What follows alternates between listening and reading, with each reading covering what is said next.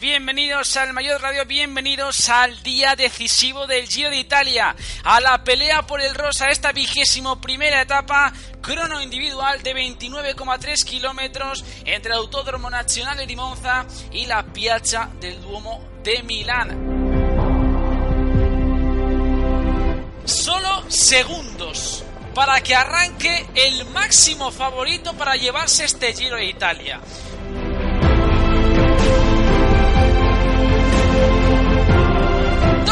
Tom Dumoulin, lo toma la salida ya. El ciclista neerlandés, el campeón nacional, medallista olímpico, medallista mundial dorsal 1 a la espalda, ya en camino el tiburón que huele sangre, que quiere conseguir su tercer Giro de Italia. Ganó el Blockhouse, él quiere conseguir su segunda maglia rosa, 2-1, toma la salida Mayor Quintana, han salido ya todos los corredores en búsqueda de ese sueño, vestirse de rosa en la piazza del Duomo de Milán.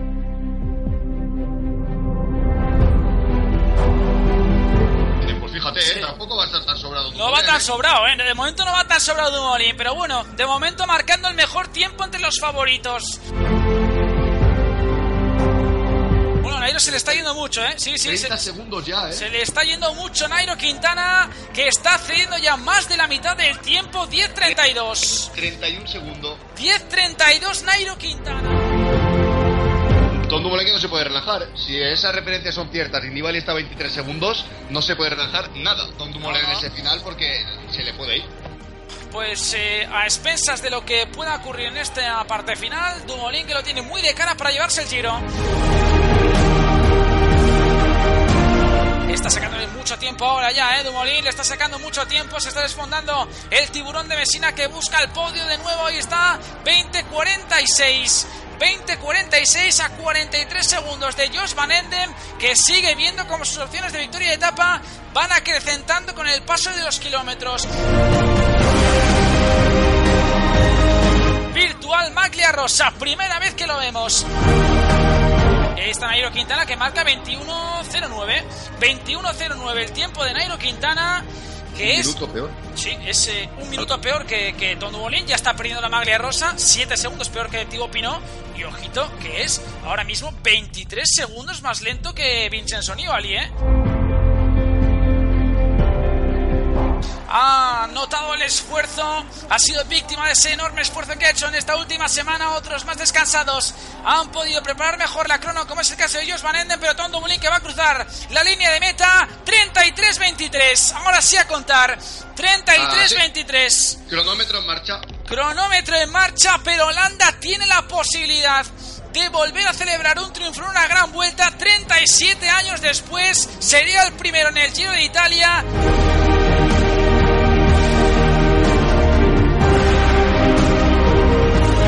Se le va a Nibali, por lo tanto, un escalón que sube más Tom Dumoulin. 34-16, ¿eh? el tiempo de, de Nairo Quintana para salvar la maglia rosa. 34-16. Tan solo le queda un escollo, tan solo le queda rezar para que Nairo Quintana no marque ese 34-16 que le daría la maglia rosa al colombiano.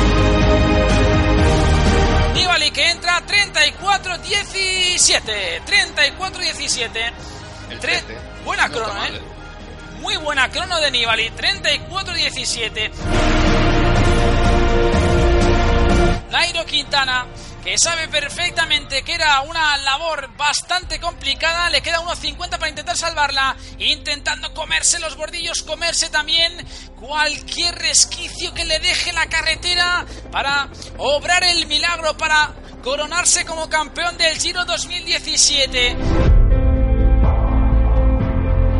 Va a estar ahí, ahí finalmente, porque Nairo está haciendo un gran esfuerzo. Último kilómetro lo tiene que hacer. celebra, en un minuto lo está celebrando ya. Ahí lo tiene, está sonriendo. Sabe perfectamente que lo tiene. Sabe que ya lo tiene. Sabe que es campeón del Giro 2017. En el Giro de Italia. Giro. Sí, ahora sí ya es campeón. De manera oficial, Tom Dumoulin es campeón del Giro de Italia. A esperar también al tiempo que ha ganado para ver si es segundo o tercero. Creo que va a ser Eh, finalmente, segundo en la clasificación general, Nairo Quintana, 34-47. Victoria en el Giro de Italia, campeón de la Corsa Rosa, lo celebra ya, se le escapó la vuelta en 2015, victoria para Tom Dumoulin Alexis.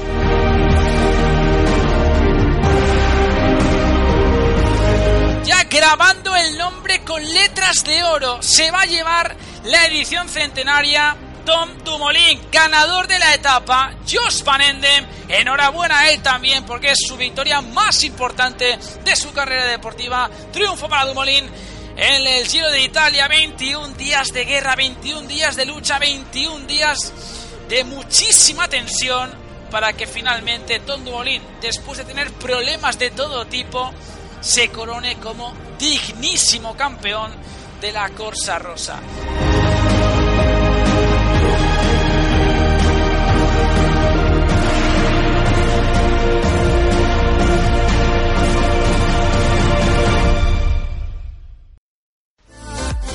Estás escuchando el Maillot Semanal.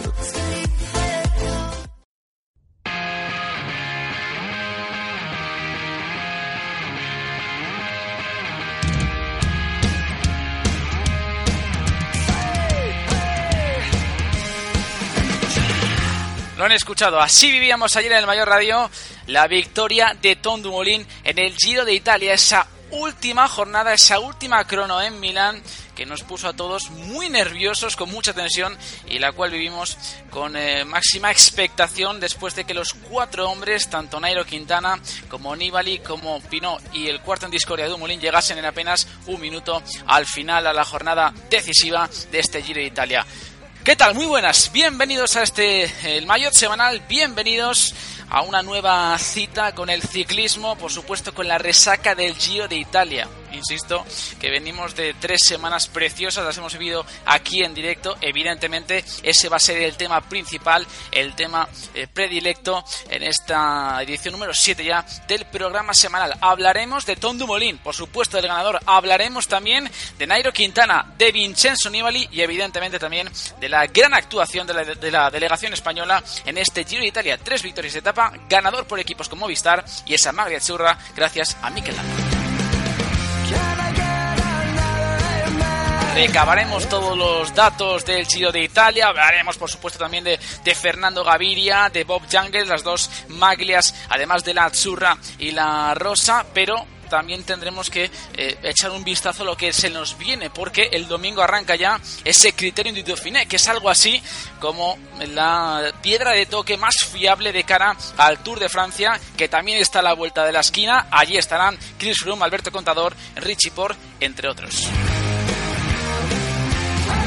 Y antes de arrancar, simplemente recordarles que nos pueden seguir en Twitter bajo el nombre de arroba al bajo, en Facebook, en Instagram. También pueden suscribirse a nuestro canal de iVoox para recibir todas las notificaciones pertinentes y, por supuesto, entrar a diario en nuestra web www.elmayot.es.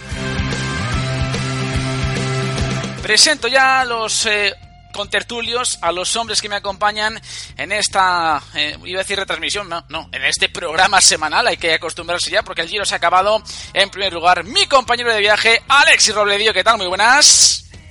Hola, muy buenas, Juan. Pues sí, eh, yo también iba a decir algo de retransmisión, pero no, no, no, programa Claro. semanal, programa semanal. Se hace Cambiar raro, se hace raro. ha sido- sí, sí, ha sido mucho. Se hace raro. mucho. Madre mía. Sí. Y además, qué buen compañero de viaje ha sido. eh. Madre mía, todos los días ahí. nos lo hemos pasado bien, nos lo hemos pasado bien. Nos lo hemos pasado muy bien, muy bien, efectivamente.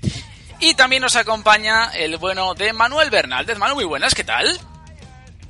Muy buenas Juan, muy buenas Alexis y nada, yo también os quiero, ¿eh? Oye. Yo no he estado.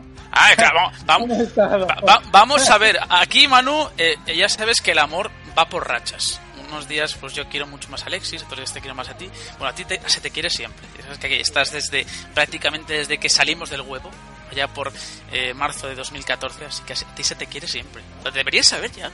Lo deberías saber ya. Eso es que ni se dice, ¿no? Claro. Es, es un amor mutuo prácticamente, ¿no? Ay, Eh, en- yo creo que, que hemos vivido un Giro de Italia, Juan, eh, emocionante hasta el último metro, ¿no? La prueba es que es que la diferencia final entre los ganadores ha sido entre el ganador y el segundo clasificado ha sido de apenas 31 segundos. Efectivamente, apenas medio minuto lo que ha separado a Tondo Molín de Nairo Quintana, 40 segundos finalmente con Vincenzo Nibali. Ahora hablamos de todo ello, hablamos de quién ha ganado etapa, de quiénes han sido los eh, las escuadras, mejor dicho, que han podido al menos celebrar un triunfo en algún parcial de este Giro de Italia. Eso será en unos segundos, un poquito de música y volvemos. Arrancamos con esta retransmisión o con este programa semanal número 7 de El Mayor Semanal.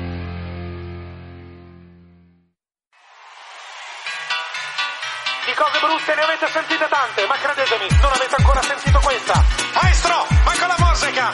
Questa qui non è una canzone. Ahora sí nos ponemos el mono de trabajo, nos ponemos ya manos a la obra repasando evidentemente el top 10 final del Giro de Italia que eh, finalizó el eh, bueno, pues este pasado domingo para aquellos que no estén escuchando el podcast el lunes, que lo estén haciendo a lo largo de toda la semana para que la gente tenga un contexto tanto temporal como espacial, ¿no? Eh, lo hizo en la Piazza el Duomo de Milán con esa victoria para Tom Dumoulin, para el holandés que dio por primera vez una victoria en el Giro de Italia a su país. 31 segundos le separaron de Nairo Quintana, 40 segundos de Vincenzo Nioli, coparon ellos tres el podio, cuarto Thibaut Pino finalmente, el francés a 1.17, una crono bastante discreta, y Zakarin quinto a 1.56, sexto Domenico Pozzo Ivo a 3.11, séptimo Bauke Molema 3.41, octavo la Maglia Bianca, el mejor joven Bob Jungles a 7.04, noveno Adam Yates a 8.10 y décimo David Fórmulo a 15 minutos y 17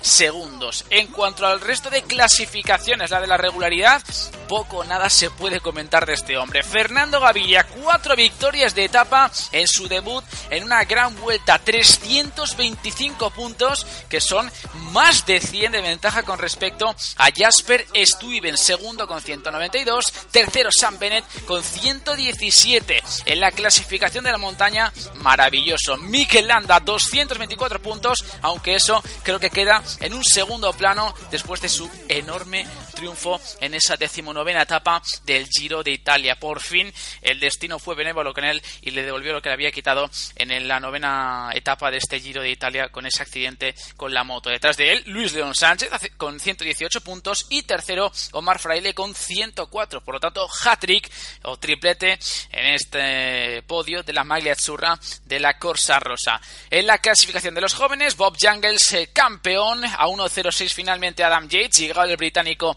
con la maglia bianca al último día, pero evidentemente tenía tan solo 28 segundos de renta ante un buen especialista como el ciclista luxemburgués. Tercero David de Fórmula a 8.13 detrás Polanc y Logan de Plus, este último ya a más de una hora. Y en la clasificación por equipos, victoria apabullante del equipo español de Movistar por delante de la G2R la Mundial, 59 minutos y 46 segundos de pérdida con respecto al equipo navarro y tercero la Française con a una hora 19 minutos y 56 segundos. Ese, ese es el top 3 de cada una de las clasificaciones secundarias de este Giro de Italia.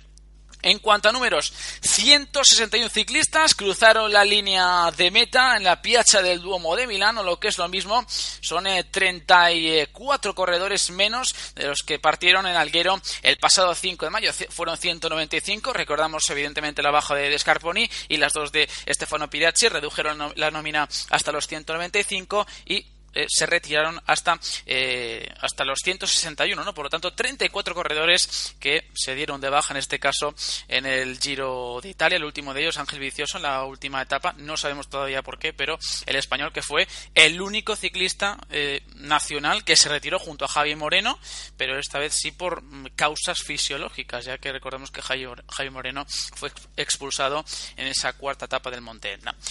Vamos ya a hablar un poquito, eh, dejar un poco la estadística al lado, Alexis, y hablar de lo que realmente importa. Eh, a mí no se me ocurre otro titular mejor que este, Tom Dumoulin. Ya está. No, ya está. No hace falta decir más. ¿Para qué? ¿Para, qué? ¿Para qué quieres, qué quieres decir más, no? Y, y, mira que ha tenido problemas, mira que le han pasado cosas a Tom Dumoulin. Pero bueno, finalmente decíamos, ¿no? Eh, quizás eh, sus perseguidores fueron menos atrevidos de lo que deberían haber sido para intentar llegar con, con un poco más de margen a ese contrarreloj, porque imagínate esos días, ¿no? En los que Tom Dumoulin no estaba fino del todo, y que eh, no pudieron sacarle esos 30 segundos en el caso de Nairo, esos 40 en el caso de, de Nibali, que les hubiera llevado a desbancar al, al, campeón del Giro y, opciones tuvieron, porque vimos alguna vez padecer un poco a, a Tom Dumoulin, pero no terminaron de aprovecharlo, dejaron con vida para la última etapa, eso es lo que quería Tom Dumoulin y ahí ya no falló. Uh.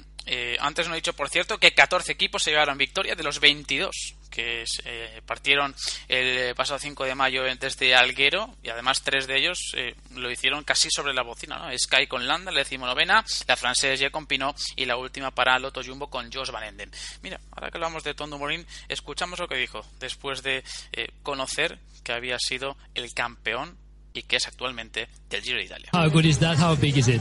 It's great. It's really crazy. Uh, this is this is uh, I, I cannot describe it with words. It's incredible. Uh, it was such a nerve-wracking day. Uh, I was super nervous from from the beginning of the day, and I needed to stay calm, but I almost couldn't. And uh, but I did it. I had good legs, and I I just went went for it. On the road, were you aware of the times? No, no.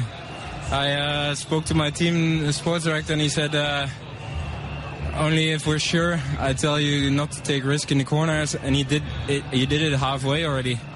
I was like, uh, um, this is early to say something like that. And then I crossed the line. They said, ah, "You won it, you won it." But then I sat here in front of the TV and it was only three seconds. I, I was super, I was really angry.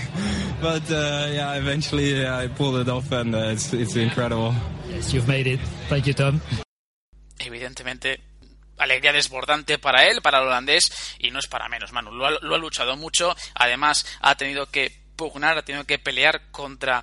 Eh, cosas que ni uno mismo se esperaba, como aquel día de, del Estelvio, de la bajada del Estelvio, con aquella famosa imagen de, bueno, pues el, el, pobre que tuvo que hacer sus necesidades eh, incluso antes de, de, afrontar la última subida hasta Umbrail Pass, pero con ello, incluso con ello, no han podido arrebatarle esos, ese minuto, esos minutos que tenía, esos segundos que tenía de renta, y al final, pues el holandés ha hecho lo que tenía que hacer. Ser cauto, estar tranquilo, ser inteligente, porque lo ha sido mucho, y además tener esa capacidad para ejercer como campeón a pesar de que tenías la constancia de que tu equipo no era tan fuerte como, como el de Movistar o como el de Bahrein Mérida, pero es que además te has encontrado con una última semana en la que gente como Simon Geske o como Lauren Stendam han estado, y sobre todo el alemán, al lado de él, es decir, han hecho una muy buena última semana, han realizado muy buen Giro de Italia, por lo tanto la victoria de Tondo Molín es evidentemente diríamos unos un 70% suya, pero el 30% restante eh, tendríamos que atribuírselo al equipo porque ha estado inconmensurable.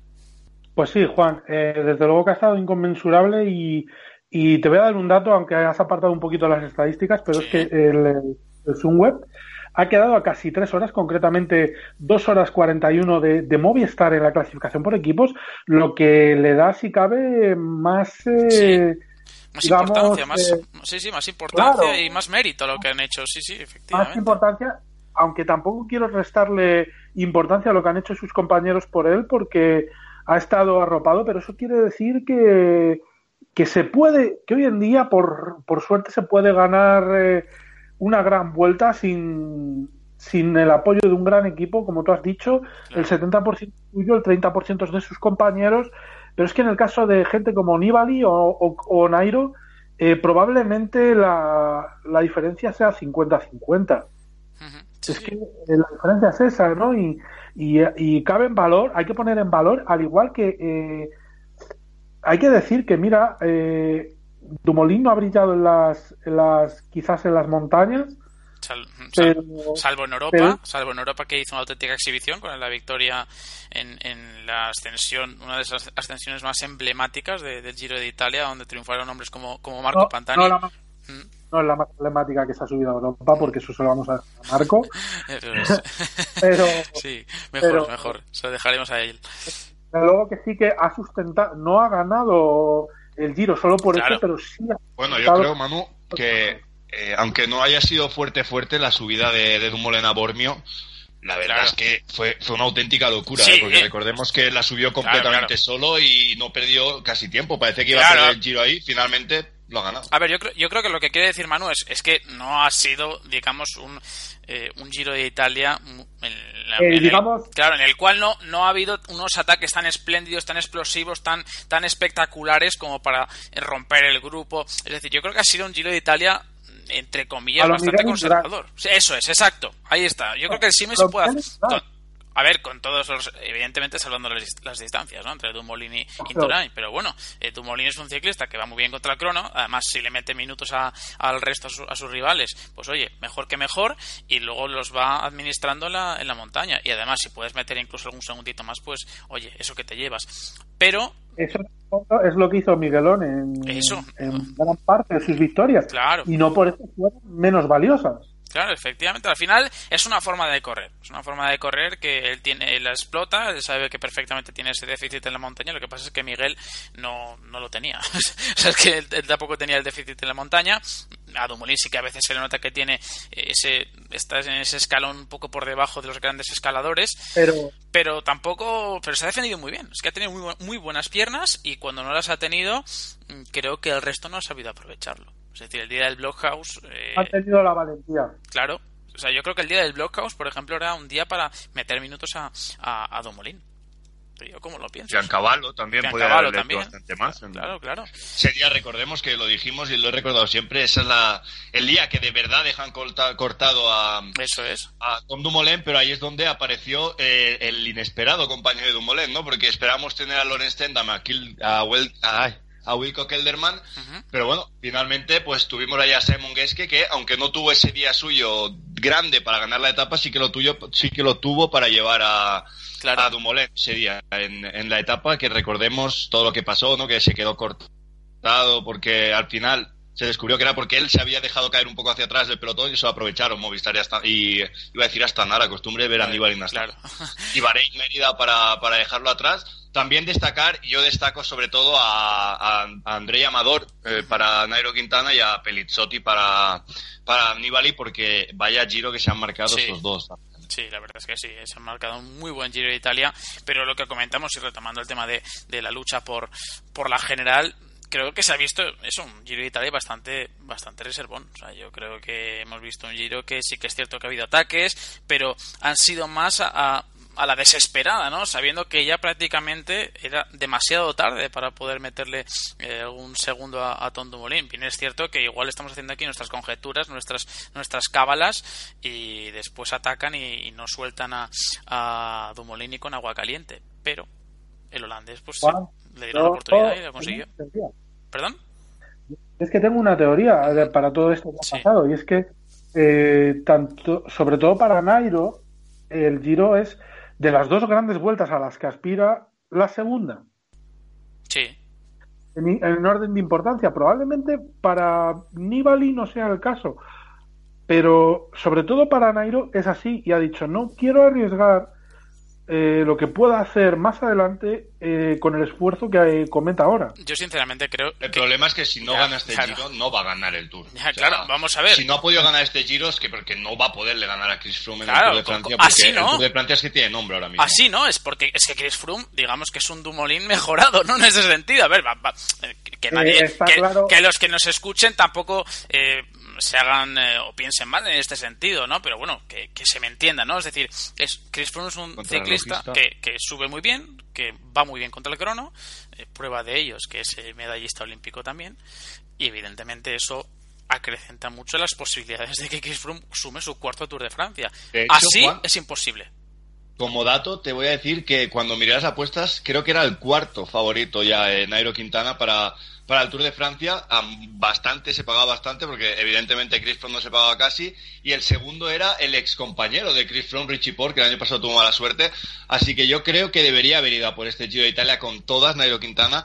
Y verdad que no, no está fino, ¿eh? no, no está fino el Giro y veremos cómo llega el Tour, porque sabemos que puede tener mucho cansancio acumulado. Y empezó, insisto, empezó, eh, yo creo que la primera batalla real la vimos en el Blockhouse y empezó con el martillo en mano, es decir, ganó a lo grande, eh, metiéndole segundos a sus rivales, pero claro, si luego eso no lo cristalizas a lo largo de toda la carrera es muy, es muy complicado. Luego eh, está el discurso de- del propio equipo, con, con todos respetos, que ha ido menguando, ha ido perdiendo esa esa luz que tenía desde el inicio con el paso de los días. No se no puedes tener esa necesidad de, bueno, pues de, conservar lo que ya tienes, sino que lo lógico sería ir a por lo que tienes por delante.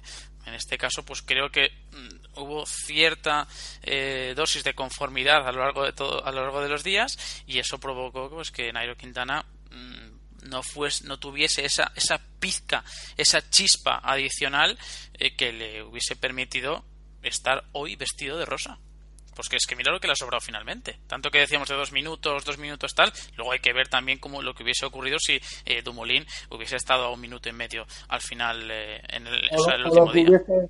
o lo que hubiese ocurrido si Mikel Landa no se hubiera topado con la moto. Claro, exacto.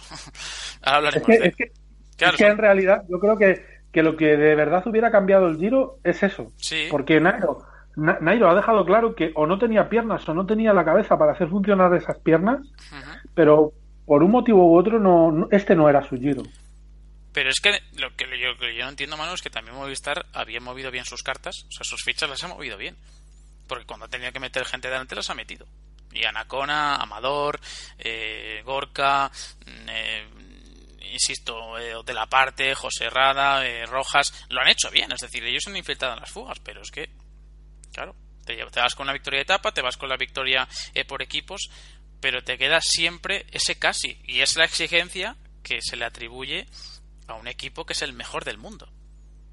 Por números y a ver, incluso en, en ocasiones por, por, corredores. Por roster, por, por, por Starlist. ¿Eh? Entonces, en este caso es lo que se le atribuye a, a un equipo que evidentemente pues eh, es de lo mejorcito que hay ahora mismo en el ciclismo por nombres y por tal pero que en, ocasiones, como lo hemos visto en este Giro de Italia, pues no tiene esa, esa capacidad para, para tener una lectura global de la carrera con la cual poder eh, hacerla eclosionar, eh, hacer que, que, que, que tu líder realice una alternativa a lo que tú tenías pensado desde un primer principio y a mí me da la sensación ¿no? que le cuesta conformar un plan B o incluso un plan C en estos casos, porque yo creo que no se veían en, esta, en esta tesitura. Yo creo que nadie en Movistar pensaba que iban a tener a Dumoulin ahí delante. Es que sí, ellos se veían, de hecho, y todo el mundo lo decíamos, Nibali o, o Quintana serán los campeones del Giro y ha aparecido otro. Y por cierto, uno de los detalles del Giro que no debe pasar desapercibido, aunque todos sabemos pues eh, por qué ha sido, ¿no? Finalmente y todas las cosas que ha ido pasando, pero es que yo hace mucho tiempo que no recuerdo una gran vuelta sin una victoria de Astana. No victoria final, sino una victoria de etapa. Está claro, recordemos que primero fue Fabio Aru, el que se cayó de, del Giro, que no se recuperó a tiempo de la lesión, después eh, la desgracia de Miquel y por último el, el, el abandono de Daniel Kanger. Está claro que han ido menguando muchísimo soluciones, pero bueno, no deja de sorprender, ¿no? Sí, sí, evidentemente. Además, con esas, esa mala suerte ¿no? que ha acompañado a Astana y, lo ha buscado. ¿eh? Con, con Luis lo ha buscado, lo ha buscado con Cataldo, lo ha buscado con, incluso con Pello Bilbao, con Jesper Hansen. Eh, Tiralongo está un poquito más eh, desaparecido y bueno, Andrei Zeitz y, y que son los dos kazajos, pues bastante han hecho con, poder llegar a Milán, ¿no? La cosa es que Tiralongo yo creo que es el, el que era el que es gregario sí o sí, ¿vale? Que Tiralongo tiene, es, tu gregario perfecto, pero claro, gregario de quién? En este Giro no tenía de quién ser gregario. Es que es muy duro. Además, eh, eh, Manu, mm, hemos visto que, bueno, el cariño hacia Scarpa ha sido brutal. O sea, en cada, en cada metro, en cada eh, metro de asfalto veíamos un, una pintada, una referencia a Scarponi en, en los tejados, en los campos, en las propias bicicletas, en los cascos, da igual donde mirases que había al menos un pequeño reconocimiento a Michele Scarponi. Y es que yo creo que es, sin duda alguna, uno de los factores que ha determinado eh, casi el devenir de este Giro de Italia, porque es que arrancar con esa noticia yo creo que para un equipo como Astana, o sea, hay que, hay que valorarlo desde ese sentido. Evidentemente no ha sido un, giro de, de, Astana, ni mucho menos el mejor que, que, han realizado, pero es que la desgracia se ha cebado con ellos. Es que no, tampoco le puedes Pero mira, eh, Juan, eh, yo creo que a nivel, a, nivel emotivo ha sido el mejor Giro de Italia para él. Claro, claro. Porque eh, el detalle que tuvieron de salir en una etapa con bidones con la imagen de, del loro de, de y lo que tú dices, no, a, nivel de afición, Italia es pasión. Porque lo vemos en el fútbol, lo vemos en las motos con, con Valentino Rossi y, demás eh, mm, corredores, demás pilotos. Eh, eh, ¿Qué decir de Ferrari en la Fórmula 1, no? Italia es pasión en el deporte y, la pasión les lleva a reconocer a sus héroes. de hecho, hoy en día, hace ya 13 años que falleció Marco Pantani y se, se le sigue recordando. Claro, claro, claro y además es, que tienen esa, esa buena manía de nunca hacer Por cierto, emocional. A, los grandes, ¿no? emocional y además eh, tienen un dato ya para siempre, Juan, y es que, bueno, eh, Luis León Sánchez es el primer corredor en la historia por, de pasar por la cima Scarponi con ese nombre.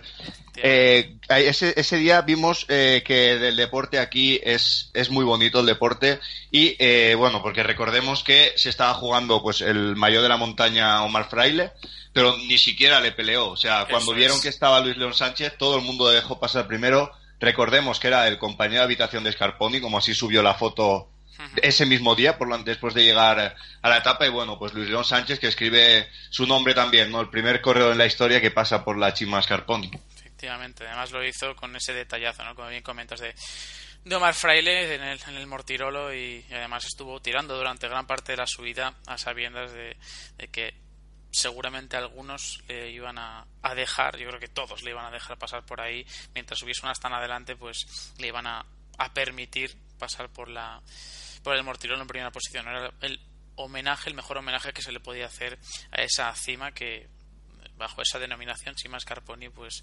figuró en esa decimosexta jornada del Giro de Italia.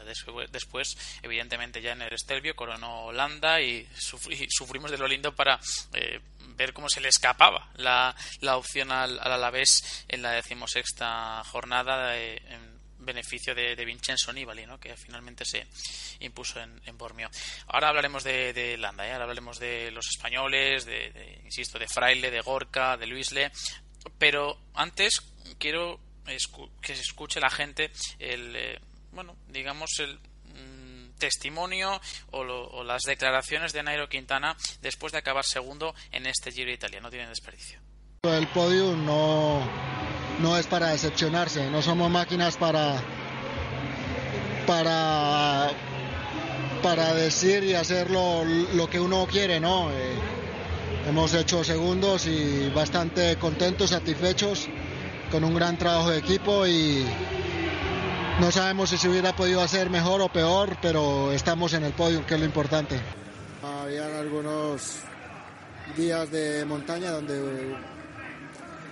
eh, hubiera podido más, pero bueno, en ese momento las fuerzas eran esas y sabíamos que teníamos que llegar con más tiempo a la crono. Si llegábamos con este tiempo, eh, eh, seguramente pues hubiera pasado lo que, lo que pasó hoy, ¿no? A pesar de que me he defendido bien, 70 eh, kilómetros de contrarreloj para mí son demasiado contra especialistas como, como Tom, ¿no? Bueno, esas eran las palabras del, colombiano, del, boyacense, que, eh, bueno, él decía que él dice que en este caso que, los ciclistas no son máquinas que, que en, ocasiones no pueden cumplir las expectativas y creo que efectivamente es lo que lo que se ha hecho no que no, no no se han cumplido las expectativas que tenía Movistar, ni mucho menos. Eh, creo que ellos eh, venían a ganar el Giro de Italia, finalmente salen con el segundo puesto, que incluso dan por bueno. Oye, pues mira, eh, si no te puedes llevar la victoria, al menos ser segundo, pero bueno, ese carácter conformista a veces es lo que se le recrimina al conjunto navarro. Pero bueno, ya veremos en el Tour de Francia, porque van a tener que ideárselas para, para desbancar a un Chris Froome que, vendrá pletórico y evidentemente también a un Alberto Contador que llegará muy descansado y también muy, muy motivado con su nuevo equipo eh, también estará Richie Port también eh, estará Fabio Aru Esteban Chávez así que Bardet, no podemos olvidarlo, que fue el, para mí el que más me gustó el año pasado. Efectivamente, estará también eh, eh Goman Bardet, así que seguramente va a tener que, que, pelearlo y mucho, ¿no? Y así, seguramente, no, no se va a conseguir. Antes de irnos ya con los españoles y también de despedir a, Manu, que, el pobre tiene, tiene que marcharse, eh, simplemente una mención especial para don Fernando Gaviria. Y digo don porque se lo ha ganado, a pulso. Maglia Ciclamino, cuatro victorias de etapa, recordamos en la tercera, eh, también consiguió el triunfo en la quinta, y luego de manera consecutiva decimosegunda y decimotercera. Bueno, si teníamos las dudas de quién era el mejor sprinter o el que o el hombre que estaba mejor en forma de los, de los velocistas entre Greipel y bueno Gaviria creo que él mismo se encargó de barrer al resto de sus rivales por lo menos sobre el asfalto porque después Alexis cuando estaba ante las cámaras ante, ante los micrófonos él eh, digamos que desempeñaba un papel bueno más que un papel realizaba una entrevista tal y como es él humilde, Humilde, modesto y él decía Sin salsa, ¿no? sin salsa, efectivamente. Y él decía, mira, no, no, es que sí, sí, yo soy el, el sprinter más en forma de este Giro de Italia, pero es que aquí el mejor sprinter se llama Andrea Greipel. Por algo tiene más de 140 victorias en su palmarés. Bueno, de los mayores se aprende. ¿Eh? Y, y estos en Star Wars nos lo enseñaron, ¿no?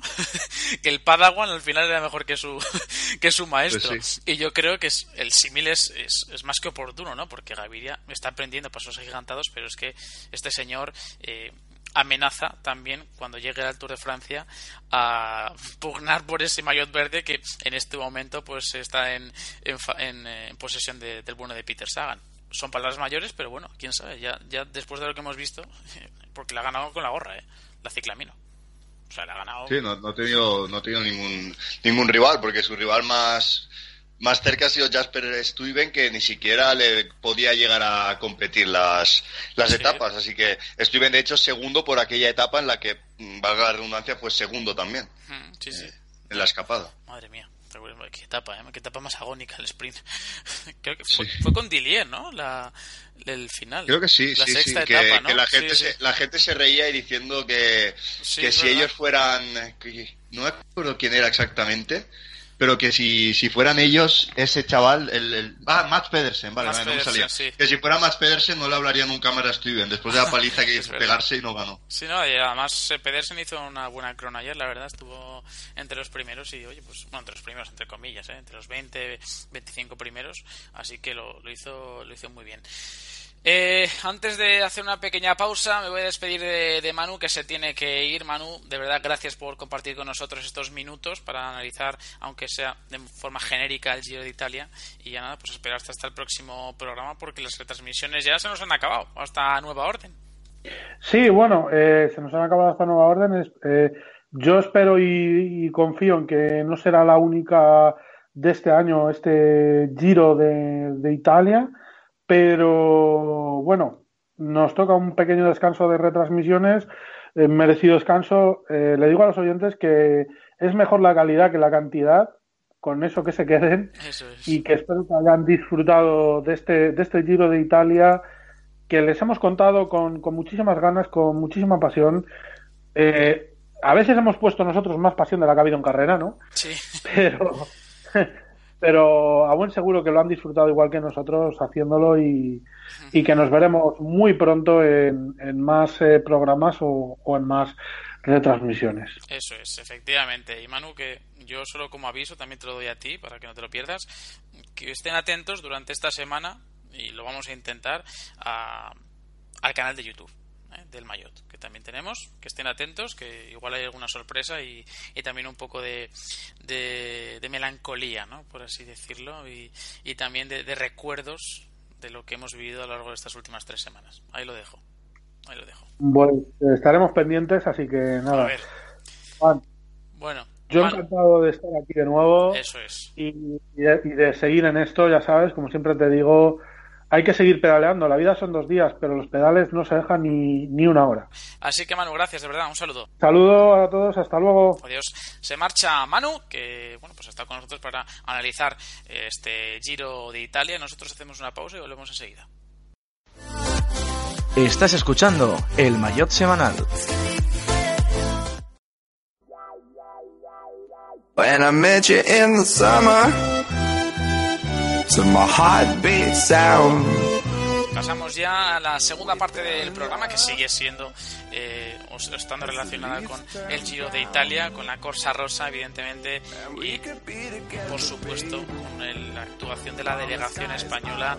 eh, triunfo para Mikel Landa, victoria de etapa también para Omar Fraile, victoria también para Gorka Izaguirre, Maglia Azzurra para Mikel Landa, eh, clasificación por equipos para Movistar. Pero Alexis, que después de de esa mala suerte, más que mala suerte, bueno, ese pasaje que vivimos con, en la novena etapa del Giro con, eh, con Mikel Landa, con la maldita moto. No, después, después de eso no está claro. Yo creo que antes de esa etapa número 9 eh, no lo firmaríamos. Sea, firmaríamos a Mikel Landa mínimo en el podium. Después de ver las piernas que tenían, le hubiéramos pedido la victoria final en el Giro.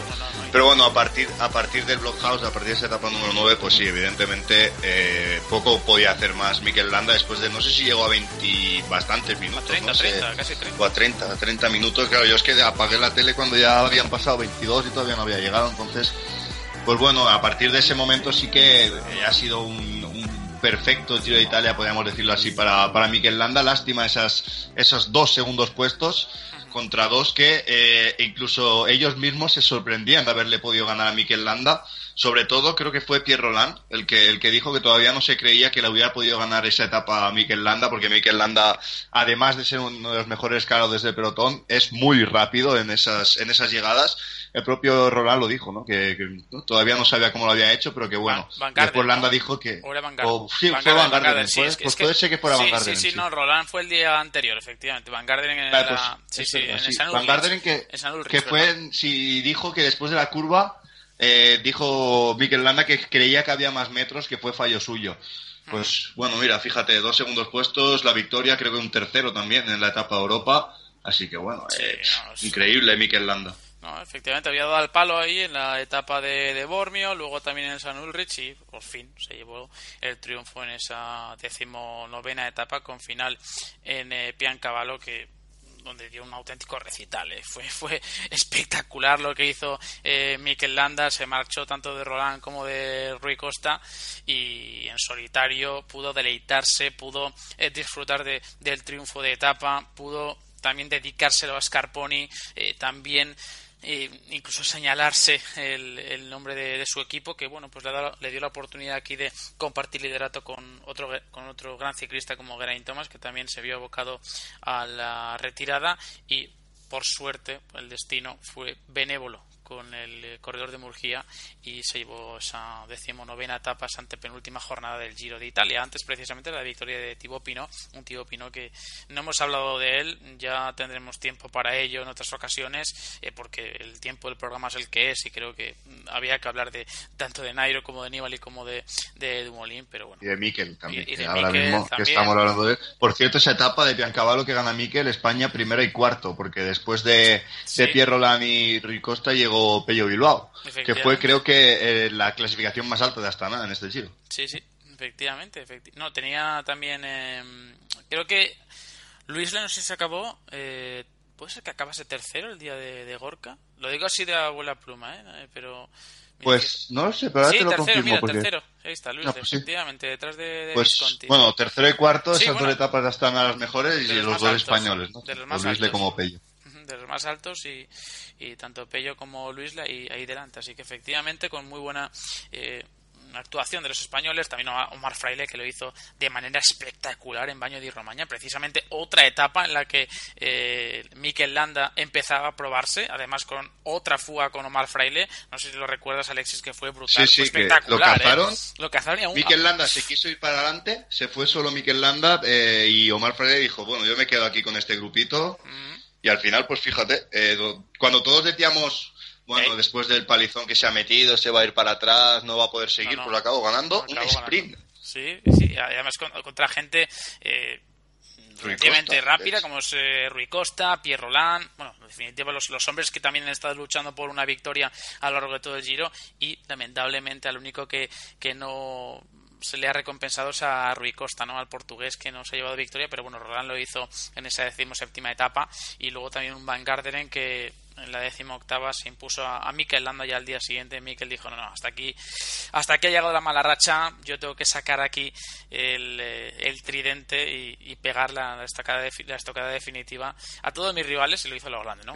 Triunfando. Sí, sí, estaba, estaba leyendo eh, ese día, precisamente el día del baño de Romana de, Omar Fraile, que fue la que eh, más, esto para mí sí que es la etapa que más cerca estuvo de ganar Astana, aunque no por clasificación. Sí, es verdad. Pero sí por, porque recordemos, están en el Kanger que iba en ese grupeto delante, quedó cuarto, Darío Cataldo séptimo, lo tuvieron y esa era, esa era la etapa, yo creo que, que Astana podía haber ganado, pero eh, bueno, tampoco nos vamos a quejar, se la llevó Dimension Data, se la llevó Omar Fraile después de una exhibición tremenda. Además recuerdo que Kanger era de los que venía en el segundo grupito y había un parón ahí detrás y él fue el que atacó y consiguió contactar en los últimos metros, ¿eh? pero claro, ese, ese fogueo, ese, ese calentón le, le pasó factura evidentemente y en el sprint final pues no, prácticamente no pudo hacer nada, ¿no? Pero bueno, eh, dentro de lo que cabe, no sé qué nota le pondrías a los españoles. Eh, hombre, yo creo que genéricamente podrías, podríamos ponerle perfectamente un 8, un 9. Sí, muy buena nota, sobre todo si, eh, si, a ver, si por resultado final, sin tener en cuenta circunstancias, pues igual un 6, un 7, si contamos todo lo que ha ido pasando, hablamos del Blockhouse, un 8 o un 9 seguro. Sí, y yo creo que no nos quedaríamos cortos, ¿eh? Eh, porque no, para nada, o largos mejor dicho no nos quedaríamos largos ¿eh? porque eh, insisto que ha sido un, un giro bastante bueno además me quedando a cabo décimo séptimo ¿eh? que no está nada, nada mal.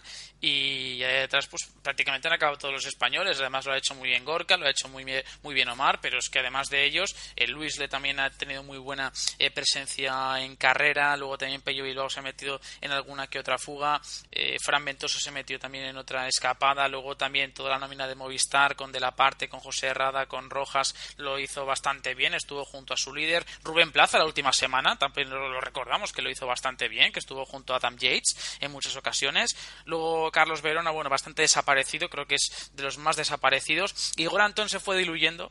Alexis, la verdad, se fue diluyendo eh, con el paso de, las, de los días. En la primera semana llegó a estar con los mejores.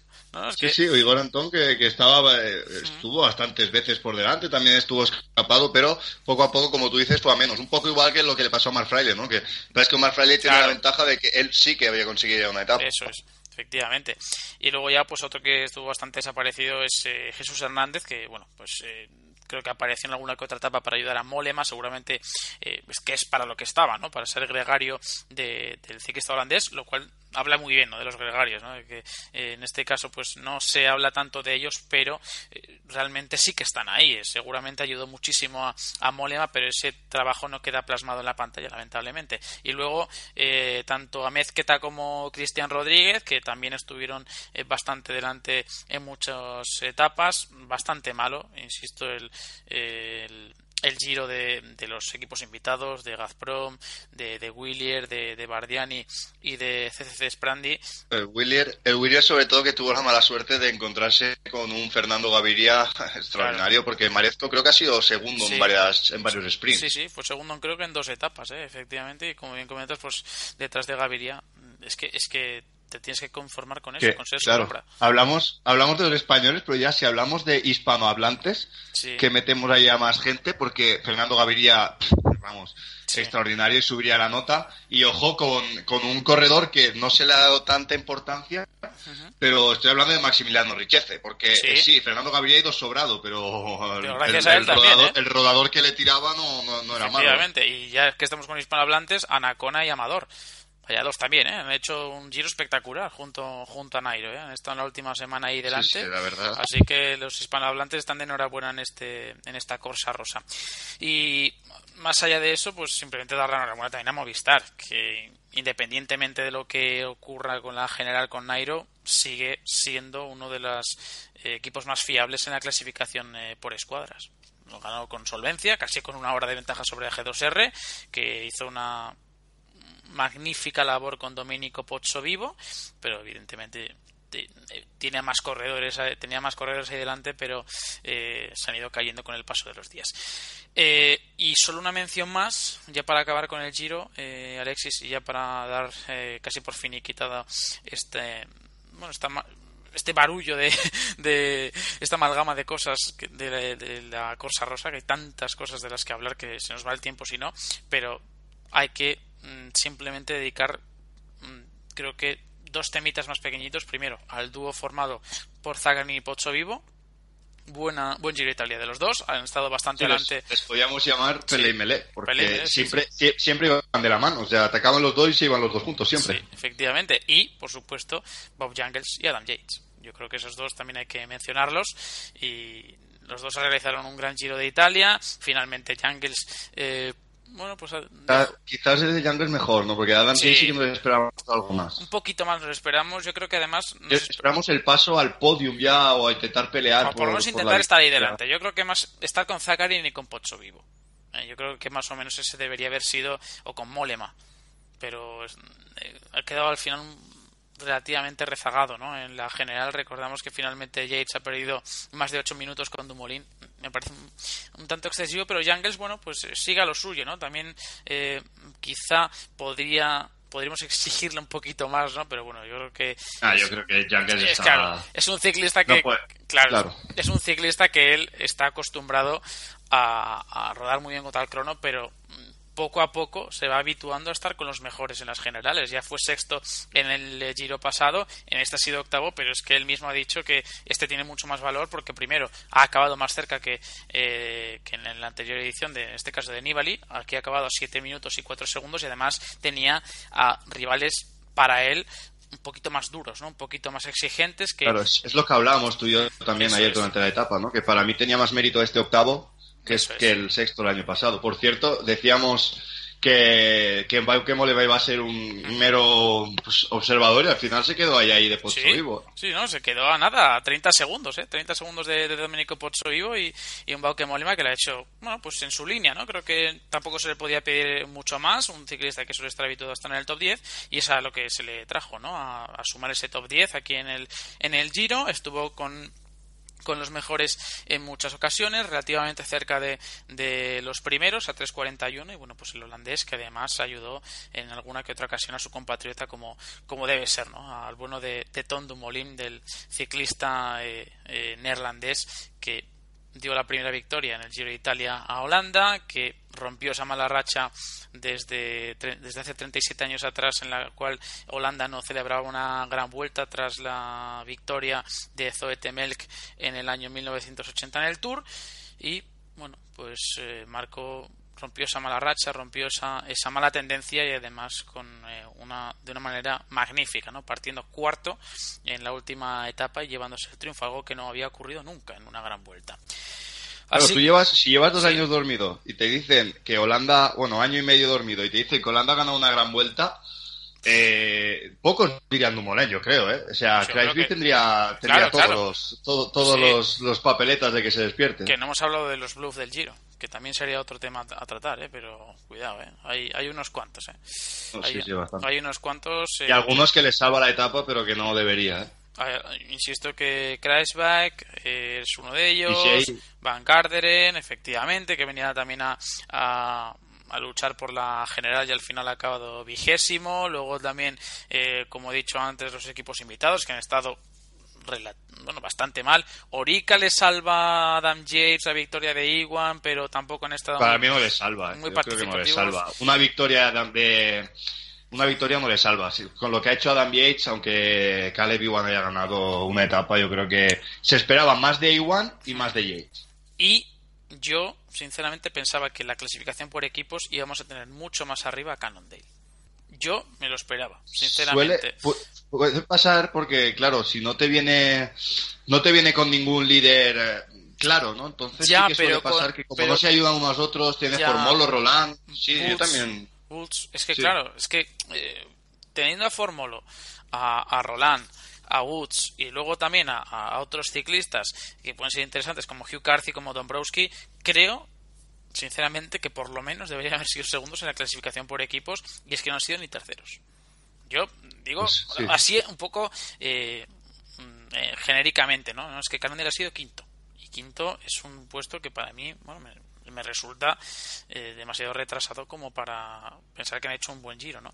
Entonces, bueno, mm, el giro de los gregarios ha estado muy bien, como es el caso de, por ejemplo, eh, Franco Pelizzotti, aquí podemos hacer mogollón de menciones especiales, pero Sebastian Reichenbach. Sí, de Reichenbach también, que ha hecho un giro espectacular, monumental, el giro de, de Reichenbach, en contraposición con Steve Moravito, que debería estar también contigo Pino y no lo ha estado, el, el compatriota de Reichenbach, el suizo. Y más allá de eso, bueno, pues eh, podríamos hablar muchos de muchos corredores, eh, menciones especiales a, a ciclistas, pero bueno, eh, creo que si no nos extenderíamos aquí hasta hasta mañana y tampoco es plan de, de, meter el dedo en la llaga, ¿no? Pero bueno, hay algunos ciclistas, algunos corredores, algunos equipos que se esperaba mucho, mucho más. Al final han conseguido 14 eh, equipos eh, victoria, han sido eh, Bahrein ha conseguido victoria, también lo ha logrado eh, BMC, también lo ha logrado Bora, lo ha, lo ha, logrado Cannondale, también se ha llevado triunfo de etapa la France Loto Soudal, Movistar, Orica, Quick Step, que bueno, se ha llevado solo algunas, cinco, cuatro de Gaviria y otra de, de Jungles, Dimension Data también lo ha hecho, Katiusa no se la ha llevado, eh, Loto Jumbo se la llevó en el último día, Sky en el antepenúltimo, eh, Sunweb sí que lo ha hecho con Dumoulin, además eh, por partida doble, Trek no, UAE sí que se lo llevó, es decir, el Team Emirates con, con eh, Jan Polanc en el Monte Etna y Willier no, no, se lo ha llevado. Así que 14 de, de, 22, que no está nada mal, oye, para la media que suele haber. 14 equipos con victoria de etapa, 22 sin, sin ella y de esos eh, 8 que no han conseguido victoria, están los cuatro invitados, como digo, Guardiani, Willier, Gazprom y, y, CCC. Que... Y después equipos sí. como Katyusha, ¿no? Que, sí. que, no lo han conseguido, pero bueno, han hecho buen giro con Zakarin, claro. con José González. También el G2R con Domenico Pozzovivo no lo ha conseguido, pero han hecho buen giro. Claro. Pero sí, eh, hay algunos que mm, han hecho bastante mal el sí, giro. Que, que faltaba el, el, el, bueno. El Trek, por ejemplo, Porque... ha, hecho, ha hecho un giro discreto, sinceramente. Yo es lo que pienso, ¿no? O sea, sí, pero con Stuyven además... y Moleman sí que han tenido presencia, pero es que más allá de eso. Además, Juan, es que si te, te, te, quedas pensando, y es que se ha buscado muy poco las escapadas este año. Sí, Había escapadas de sí. dos corredores, claro. de tres. Sí, sí, sí, hay algunas eh, eh, escapadas que prácticamente no, no se peleaban, pero bueno, me sorprendía, pero al final, claro, luego lo dejas todo para el final. Esto es como cuando tú estás haciendo un trabajo y, y te dejas todo para la, la, última noche, ¿no? Que estás hasta la mañana currando y tratando de, de, acabarlo como sea, ¿no? Entonces, tú te dejas todo para la última semana, al final la lotería solo cae para algunos. Así y de, para demasiados ha caído. ¿eh? Sí, efectivamente, demasiados. Y bueno, al final, pues mira, tenemos esos 14 de 22, que no está mal. Creo que se podría haber aumentado esa, esa nómina, pero bueno, no, no vamos ahora a hacer nuestras eh, suposiciones porque tampoco es plan, ¿no? Bueno, pues cerramos este capítulo del Giro de Italia después de hablar largo y tendido sobre ello y ya pasamos a la última parte del programa donde, bueno, vamos a hacer una pequeña exploración, una pequeña previa de ese criterio de Dauphiné que arranca el próximo domingo. Una pausa y volvemos.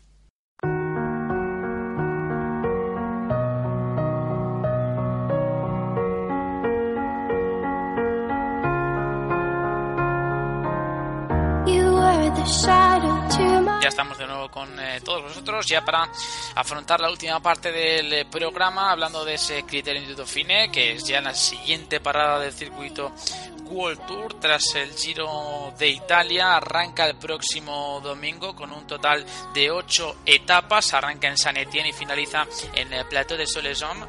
Atentos eh, a esas eh, jornadas importantes como son la cuarta con esa crono entre la Tour du Pin y Bourgogne-Jallieu, que son, es la cuarta jornada del Criterium du Dauphiné, que digamos es la piedra de toque más fiable ¿no? de cara al Tour de Francia y luego por supuesto las tres últimas el final en, eh, de esa sexta etapa esa sexta jornada de tan solo 147 kilómetros pero entre Villarredon que es el parque de los pájaros hasta la Mot Servolet que es uno una de esas etapas eh, interesantes, ¿eh? con la subida al Mont du Chat y luego ya la séptima y octava etapa que son interesantes, eh, como son evidentemente la subida al Alpe, al, al Alpe por la vertiente del Col de la Sarenne, es decir, no es, no quizá la vertiente más dura, se arranca antes de agosto y la última etapa, la última jornada del de Dauphiné con el final en Plato de Soleson, que es un puerto de, también de categoría especial muy interesante también, con rampas exigentes, son 11,3 kilómetros al 9,2% que eh, vestirá de amarillo al ganador de esta prueba World Tour. Evidentemente, el próximo jueves, jueves, ojo, voy avisando ya, jueves, no de esta semana, no, de la siguiente, porque retomamos los horarios habituales, hablaremos de eh, Dauphiné, estaremos en, en, plena carrera, así que para que a la gente no le pille despistada, recordar, jueves de la semana que viene. Es el próximo sí. programa semanal. Jueves. Es que luego, eh, luego se quejan, ¿no? Y luego la gente dice, oye, ¿por qué no he subido programa los lunes? No, no, son los jueves. Los lunes lo hemos hecho por el día de descanso del Giro de Italia y ya, ya avisaremos también por Twitter, ¿eh? Para que la gente no, no, se, no se lo pierda. Pero bueno, que es el próximo jueves. Así que estaremos en eh, pendientes, ¿no? De Dauphiné, un Dauphiné eh, donde compite de nuevo Alexis.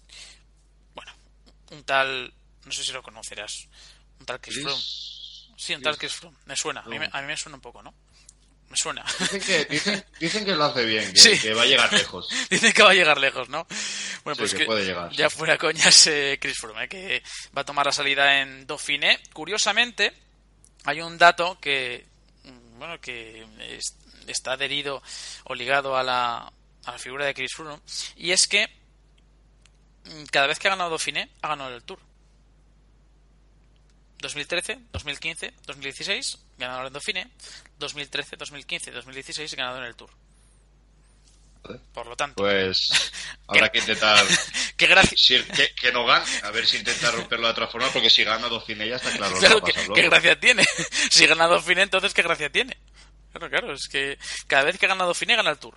Luego, este, Ver quién queda segundo luego. evidentemente no va a estar solo en esta carrera, no va a ser el va a ser el máximo favorito para llevarse no solo Dauphiné, sino también el Tour de Francia, pero eh, en este criterium también va a estar Alejandro Valverde, va a estar Alberto Contador, por supuesto, Dan, Dan Martin, eh, Roman Bardet, Richie Port, eh, Kwiatkowski, también está Diego Ulissi, Simon Yates. Eh, Qué raro se nos hace ver esto, ¿verdad, eh, Alexis? También está Chávez, Senao. Qué raro se nos hace ver esto después de hablar de otros nombres completamente distintos en estas últimas tres semanas. Pero es que ahora, claro, ahora vuelven a despertar de su largo letargo.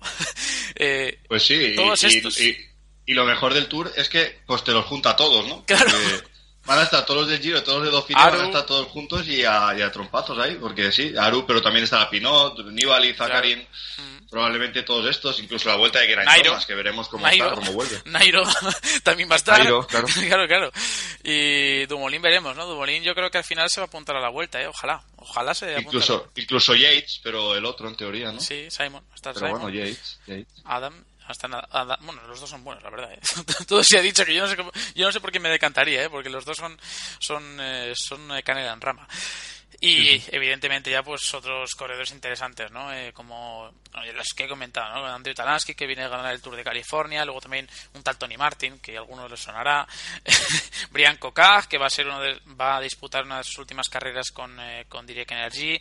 En definitiva, los ciclistas que ya se preparan para afrontar el, el Tour de Francia, ¿no? que como quien dice está casi a la vuelta de la esquina, arranca en julio, tan solo queda un mes y poco para que empiece el Tour de Francia y es que, claro, la espera para el Giro de Italia se ha hecho eterna, pero ahora ya se condensa todo. Un mesecito y ya está aquí, Sí. Porque creo que empieza el día 1 de julio. No sé, bueno, mira, ahora me- ahí me has pillado. No sé el día exacto que comienza, debería saberlo, ¿eh? Pero, pero ahora mismo no. Después de. Sí, efectivamente, el 1 de julio, sí, como bien comentas, efectivamente. El 1, del 1 al 23, uno ya con el giro, la verdad es que se le van todos los, los datos. Y evidentemente también los que eh, no estén en Dauphiné estarán en el Tour de Suiza, ¿eh? que arranca el día 10, eh, justo un día antes de que acabe Dauphiné, y ahí también pues tendremos a una buena Star List, ¿no? Imagino que, que Thibaut puede ser uno de los hombres que, que esté en esta en esta carrera, en la ronda helvética. Mira, por ejemplo, estoy echando un vistazo en rápido a los eh, al- bueno, los corredores que, que pueden asistir. Mira, Peter Sagan va a estar, va a estar Rui Costa, Johnny Aguirre, que también vuelve, eh, Michael Matthews, mira, Geraint Thomas, que alegría nos ve, nos da ver a- al británico en eh, la Star. Bueno, no sé si, si va a estar o no. Mira, ahora estoy mirándolo eh, detenidamente, pero no sé si me estoy mirando de, otros años. Mira, John sí que va a estar y teóricamente vamos a ver si, si va Peter Sagan o no. La verdad es que tengo, tengo esas dudas y ya lo, lo iremos confirmando, ¿eh? pero mm, creo que también Geraint Thomas eh, estaba planteándose correr el como digo, el Tour de Suiza. En definitiva, lo que hablábamos de Dauphiné, Alexis, muchos corredores, muchos ciclistas muy interesantes, muchos contendientes que seguramente van a querer afinar su, su puesta a punto de cara al Tour de Francia, un Tour de Francia que arranca el próximo 1 de julio y con este criterio de Dauphiné que teóricamente debería ya a empezar a, a destapar las cartas ¿no? de cada uno. Las primeras, ¿eh? evidentemente luego la baraja entera. Sí, claro, ya en el, Tour. el, as, el as siempre está, Eh, el as siempre el está escondidito hasta el final. Mm. Pero bueno, mm, con este con esta carrera yo creo que podríamos ya hacernos una idea de, de, cómo va a llegar la gente a por lo menos a la primera semana del tour. Luego ya la tercera es, es otro cantar, ¿no? Veremos también lo que hace Nairo, ¿eh? Nairo todavía no no sé si corre alguna carrera. Lo que sí que es cierto es que va a estar en. Eh, él ha asegurado que va a quedarse en, en Europa, que no viera a Colombia, no, a Sudamérica en este caso, a, a, preparar el tour, que ya lo había hecho al principio de temporada y que se va a quedar aquí en Europa. Quizá corre la ruta del sur, ya veremos si lo hace o no, ya lo ha hecho en otras ocasiones. Y, y bueno, mm, eh, lo que sí que es casi seguro es que no va a estar en Dauphiné no al 100%, pero bueno, vamos a ver si, si finalmente opta el no debería, por estar, de hecho. Hombre, es que después de lo que del palizón que se ha metido en el Giro, yo no sé cómo, cómo va a afrontar el, el Nairo, sinceramente. O sea, tengo mis dudas de, de, de, con qué moral lo va a hacer. Yo creo que va, lo va, van a intentar por todos los medios eh, hacerle casi un, un lavado eh, de, en su mente para que olvide pues las malas sensaciones que ha podido tener el Giro porque ya más que el resultado son las sensaciones que ha dejado de sí, cara que también piense que, que, él mismo está claro. que él mismo tiene que empezar a pensar no sí, claro como estaba preparando para el Giro para el Tour también pues por eso el Giro no ha ido bien porque si no es que se lo van a comer tiene que luchar, es que tiene que luchar contra él mismo también. No le queda otra que, hacerlo así y, tiene que luchar contra las adversidades y, contra su, propia cabeza, porque yo creo que a él se le ha visto relativamente mmm, relativamente tocado porque en las declaraciones que hemos escuchado antes, pues bueno, está un poco no triste porque al final ha sido segundo, pero sí que esperaba dar un poquito más en este Giro de Italia y va a tener que luchar contra sí mismo también, pero le ha demostrado siempre que es un corredor bastante frío, bastante eh, fácil de en este caso de, motivar y esperamos que por lo menos nos dé esa esa espectacularidad o ese espectáculo que, que esperamos de él en el, en el, Tour de Francia. Y más allá de eso, simplemente para acabar ya, Alberto Contador, que afronta su otra vez su, su gran reto, como es el Tour de Francia. Veremos lo que hace en Dauphiné, una carrera que se le da bastante bien, que suele, en la cual suele rendir eh, de manera notable, así que el pinteño pues va a estar ahí en la salida de, de Dauphiné. Hablaremos de ello, ¿eh? hablaremos más tranquilamente de, de, en el próximo programa semanal y también, por supuesto, de todas las, las etapas de, de esta carrera francesa que sirve como termómetro de cara a la Grand Boucle, a la carrera más importante del calendario ciclista internacional como es el Tour de Francia que arranca el próximo 1 de julio hasta el 23 de ese mismo mes. Bueno, Alexis, ahora sí, vamos a poner el punto y final tras hacer un pequeño repaso, una pequeña mención hacia eh, Dauphiné. Ya, ahora sí, cerramos a calicanto el, el Giro de Italia.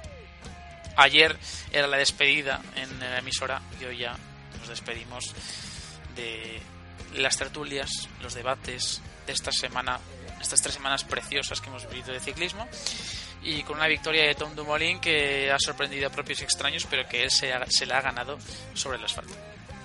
Pues sí, nos despedimos como empezamos, ¿no? Aquí de la mano.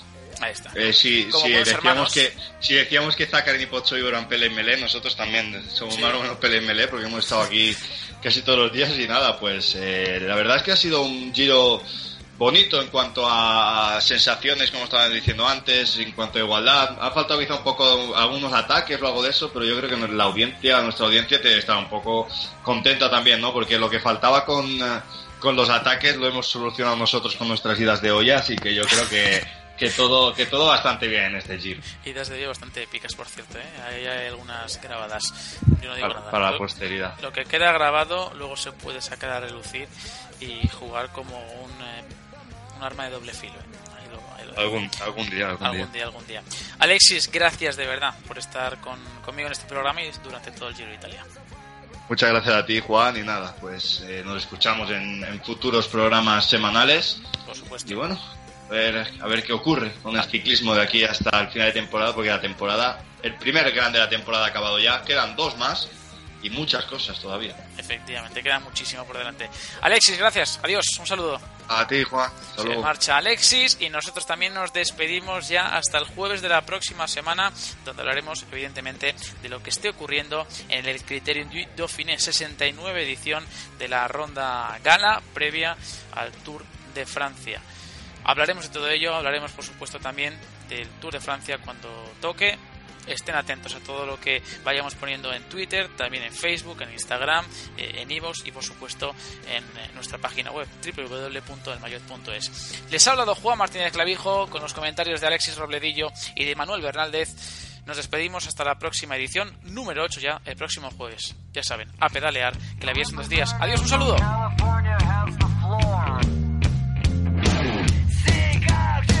president